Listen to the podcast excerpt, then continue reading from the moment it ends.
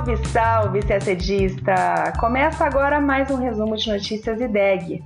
Nessa nossa edição, que contempla os fatos que viraram notícia entre os dias 5 e 12 de janeiro, a gente vai te explicar por que o Equador enfrenta um conflito armado interno sob estado de exceção. Também falaremos da crise econômica na Argentina, que registrou sua maior inflação anual em três décadas.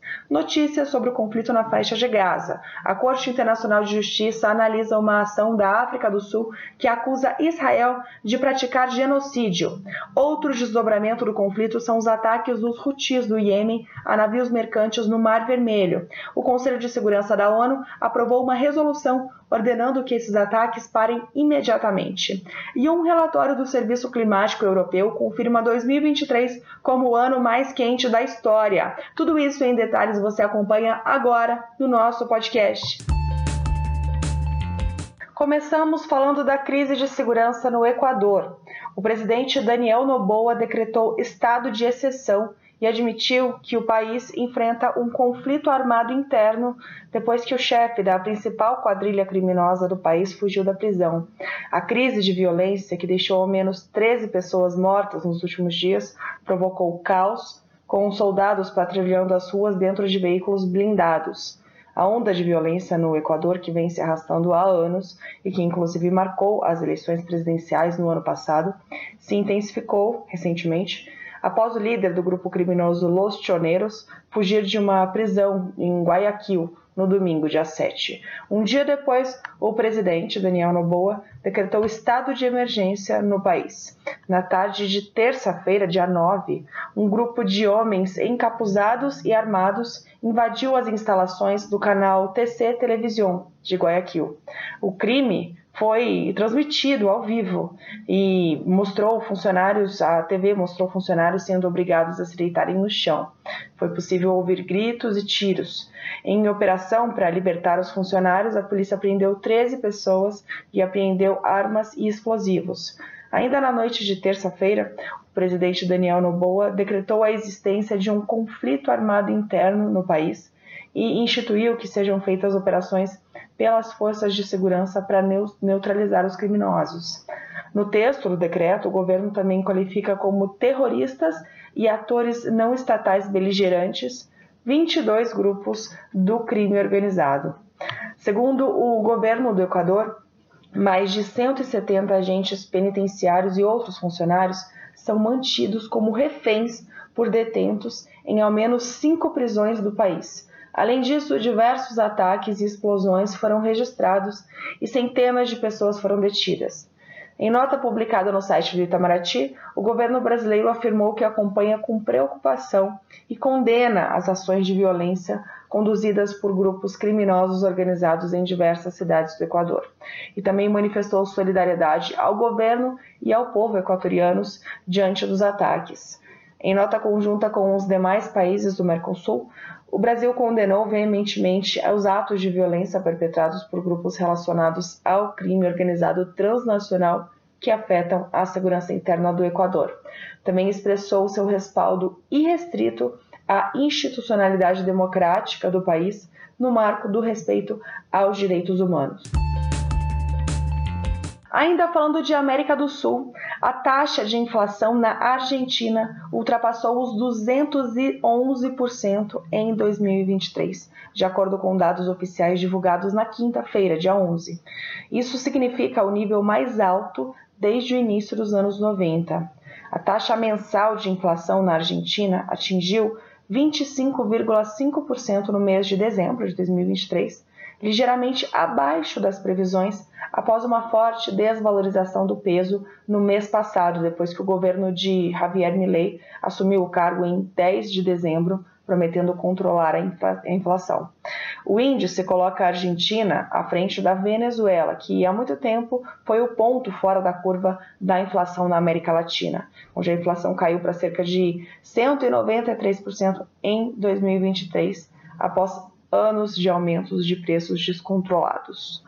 O presidente Javier Milei, presidente argentino, que chegou ao poder no fim do ano muito por causa da insatisfação dos argentinos com a situação econômica do país, está procurando empregar medidas de austeridade rígidas para derrubar a inflação, reduzir um déficit fiscal profundo e reconstruir os cofres do governo. Milei implementou medidas de austeridade que incluem a redução de subsídios para tarifas de energia e transporte e a paralisação de obras de infraestrutura financiadas pelo Estado, que ainda não começaram. Além disso, decidiu por uma desvalorização da moeda de mais de 50% dentro de um regime de controle em vigor na Argentina há anos, que contempla uma dezena de taxas de câmbio diferentes. Mas Milley, que está no cargo há um mês, advertiu que isso levará tempo e que as coisas podem piorar antes de melhorar. Outro desafio é lidar com a dívida externa. Na quarta-feira, dia 10, a Argentina chegou a um acordo com o Fundo Monetário Internacional, o FMI, para renegociar a dívida do país com a organização. Segundo o comunicado do FMI, o acerto de nível técnico será apresentado para aprovação de seu Conselho Executivo nas próximas semanas. Se for aceito, a Argentina terá acesso a 4,7 bilhões de dólares adicionais ao programa de dívida com o fundo. Agora falamos do conflito entre Hamas e Israel. Na quinta-feira, dia 11, a Corte Internacional de Justiça, a CIJ, deu início às audiências para apurar a denúncia feita pela África do Sul que acusa Israel de descumprir a Convenção Internacional contra o Genocídio em sua campanha militar na faixa de Gaza. A África do Sul apelou à CIJ para pressionar Israel a suspender imediatamente a ofensiva contra Gaza. Quase 100 dias após a eclosão da guerra, mais de 23 mil pessoas, a maioria civis, foram mortas no território palestino. As ofensivas são resposta aos atentados realizados pelo Hamas em 7 de outubro do ano passado, que mataram cerca de 1.200 pessoas e fizeram mais de 200 reféns em Israel. Agora falando um pouco sobre essa convenção, né? Em 1948, a ONU aprovou a Convenção para a Prevenção e Punição do Crime de Genocídio, que é definida em duas partes. Uma delas é a intenção de destruir no todo ou em parte um grupo nacional, étnico, racial ou religioso. A outra parte lista cinco condutas que, se praticadas com essa intenção de destruir, configuram o crime de genocídio. São elas: 1. Um, matar membros de um determinado grupo nacional étnico, racial ou religioso. 2. Causar danos físicos ou mentais graves a eles. 3 infligir condições de vida que destruam a sua capacidade de sobrevivência. 4. Impedir a proliferação de um determinado grupo. 5. Transferir crianças de um grupo para outro local de forma forçada. Todos esses cinco casos podem configurar genocídio, então não é apenas matar. Mas vamos lá, a África do Sul, sobre esse caso, diz que Israel descumpre a convenção.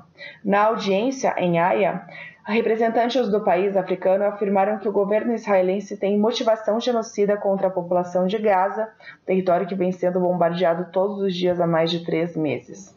Uma decisão sobre genocídio pode levar anos, mas a África do Sul também solicitou medidas cautelares para suspender imediatamente o conflito em Gaza. São elas a suspensão imediata das operações israelenses na faixa de Gaza, o fim do assassinato e deslocamento forçado da população palestina, a normalização da entrada de alimentos, água e medicamentos à faixa de Gaza e a adoção de medidas razoáveis e ao alcance de Israel para prevenir um genocídio no território.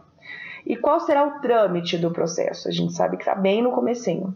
Então, o que a imprensa vem dizendo é que após a acusação feita pela África do Sul nesta quinta-feira, os juízes da CIJ devem ouvir formalmente as respostas das autoridades israelenses na sexta, dia 12.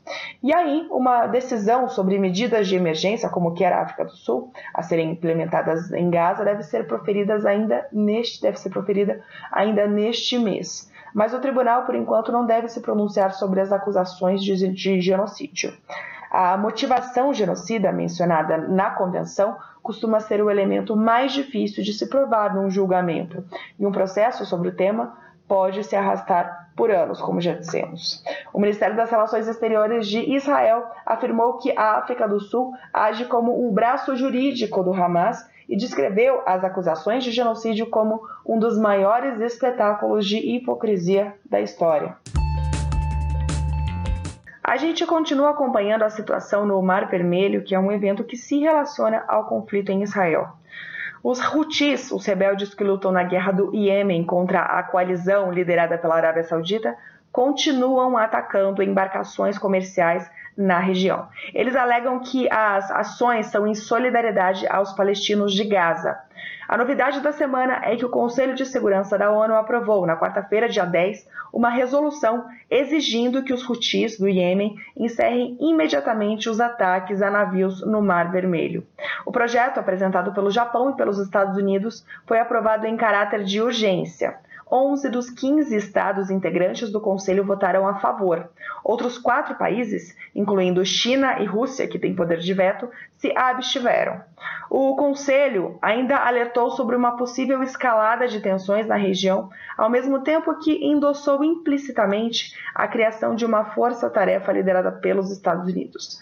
A principal disposição da resolução reitera o direito dos Estados-membros da ONU, de acordo com o direito internacional, de defender os seus navios de ataques, incluindo aqueles que prejudicam os direitos e liberdades de navegação. Isso equivale, na prática, segundo a imprensa internacional, a um apoio à Operação Prosperity Guardian, uma força-tarefa naval multinacional liderada pelos Estados Unidos que tem defendido os navios comerciais no Mar Vermelho e no Golfo de Aden contra ataques de mísseis e drones Houthis. Além disso, a resolução exige que os Houthis libertem o Galaxy Leader, um navio transportador de veículos ligado a um empresário israelense que foi sequestrado em novembro do ano passado com 25 pessoas na tripulação. O Conselho da ONU rejeitou as alterações propostas pela Rússia que teriam eliminado o apoio implícito à força-tarefa liderada pelos Estados Unidos e, e queriam também incluir na, a guerra na faixa de Gaza entre as causas profundas dos ataques Houthis. Foi esse, então, um dos motivos que levaram Rússia e China a se, a se absterem do voto. O porta-voz Houthi no Iêmen disse que a resolução do Conselho de Segurança da ONU é um jogo político e que eram os Estados Unidos que violavam o direito internacional. Os ataques Houthis perturbaram o comércio marítimo, fazendo com que algumas companhias desviassem navios do Mar Vermelho para rotas mais longas, o que ameaçou aumentar e ameaça aumentar os preços de energia e dos alimentos. Os Estados Unidos acusam o Irã de fornecer apoio aos ataques Houthis, incluindo mísseis avançados e drones, em violação das resoluções do Conselho de Segurança da ONU. O Irã nega as acusações. Navios de guerra dos Estados Unidos e da Grã-Bretanha abateram 21 drones e mísseis disparados pelos Houthis na terça, dia 9, nas rotas marítimas do sul do Mar Vermelho, no que Londres classificou como o maior ataque desse tipo na área. O Comando Central dos Estados Unidos disse que houve 26 ataques de Houthis a navios desde que os rebeldes tomaram o Galaxy Leader. O mundo nunca esteve tão quente quanto em 2023.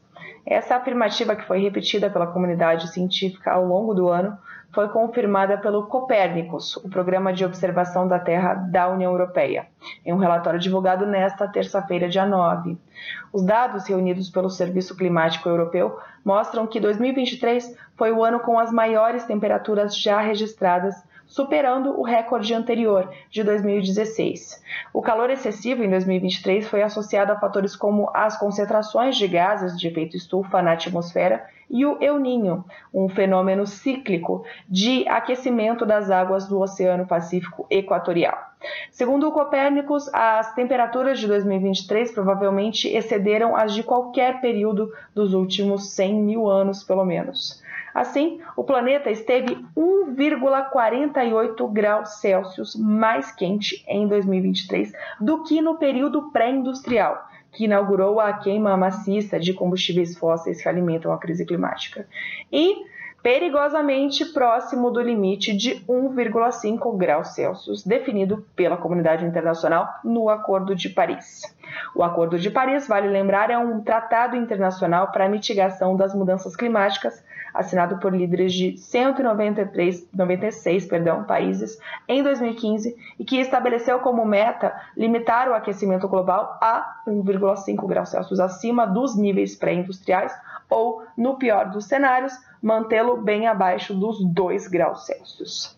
O IPCC, o painel intergovernamental das Nações Unidas sobre Mudança do Clima, alertou diversas vezes que o aumento da temperatura média acima de 1,5 graus Celsius pode desencadear impactos das mudanças climáticas muito mais graves, incluindo secas, ondas de calor e chuvas mais frequentes e severas.